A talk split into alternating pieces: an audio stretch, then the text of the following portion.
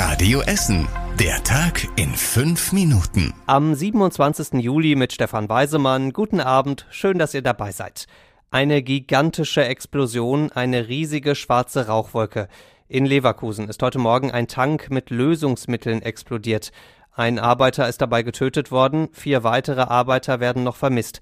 Diese Explosion war kilometerweit zu spüren, der Boden hat gewackelt, Türen sind durch den Druck einfach so zugeknallt. Die Menschen in und um Leverkusen sollten in ihre Häuser gehen und auch Fenster und Türen zumachen, denn es ist weiter nicht ganz klar, ob diese Rauchwolke nicht irgendwie giftig ist. Die Messungen haben im Laufe des Tages gezeigt, dass wohl alles im grünen Bereich ist, aber man weiß ja nie, da gilt auf jeden Fall noch Vorsicht. Wie es zu dieser heftigen Explosion in Leverkusen gekommen ist, das kann noch keiner sagen, da laufen die Untersuchungen. Früher war es einfach der vierte Buchstabe im griechischen Alphabet. Mittlerweile ist es das, wovor sich viele so fürchten. Delta, so heißt die aktuell vorherrschende Corona-Variante. Und bei uns in Essen demonstriert die ihre Vorherrschaft aber mal so richtig. Es ist ein regelrechter Delta-Durchmarsch bei uns. 134 Menschen haben bei uns in Essen aktuell Corona und jeder von ihnen hat sich mit der Delta-Variante angesteckt. Das ging jetzt wirklich rasend schnell, denn noch vor einem Monat haben sich bei uns gerade mal zwei von 100 Essenern mit Delta angesteckt. Jetzt hat sie eben alle anderen Varianten verdrängt. Umso wichtiger ist es, dass sich möglichst viele Menschen impfen lassen, denn nur die komplette Impfung schützt auch gut vor der Delta-Variante.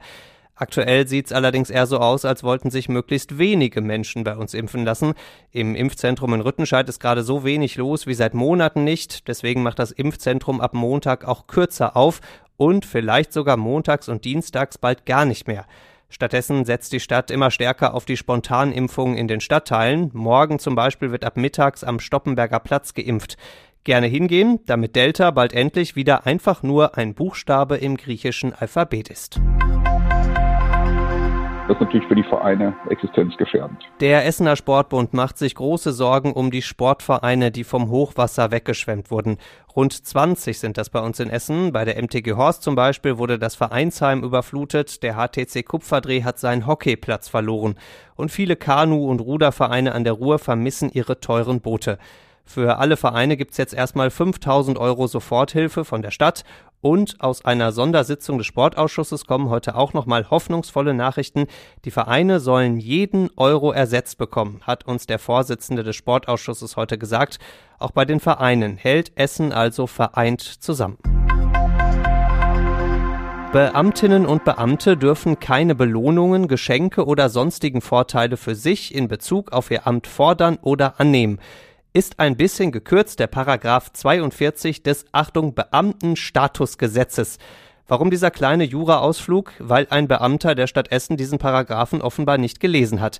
Deshalb steht er seit heute nämlich vor Gericht. Der Mann hat bei der Kfz-Zulassungsstelle in Steele gearbeitet, musste also ganz genau gucken, ob ein Auto zugelassen werden kann oder nicht.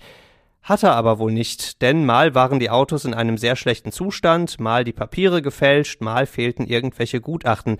War dem Beamten offenbar alles völlig egal, er soll die Autos trotzdem zugelassen haben und dafür von einem Autohändler ordentlich Schmiergeld kassiert haben, nämlich über 20.000 Euro.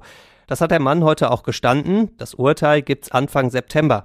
Und vielleicht verliert der bestechliche Beamte dann ja auch die Zulassung als Beamter. Nach dem wilden Wasser folgt die wilde Party. Ricarda Funk hat heute Morgen bei den Olympischen Spielen die erste Goldmedaille für Deutschland geholt im Kajak-Einer-Slalom.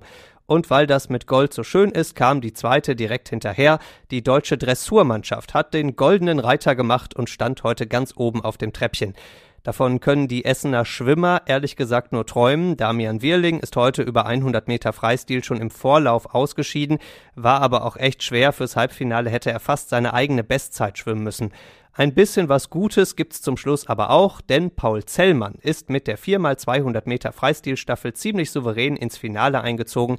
Das ist morgen früh um kurz vor halb sechs. Wir drücken auch so früh natürlich schon die Daumen. Und zum Schluss der Blick aufs Wetter. Morgen gibt's wieder viele Wolken über Essen. Ab dem Mittag regnet's dann auch immer mal wieder dazu 23 Grad.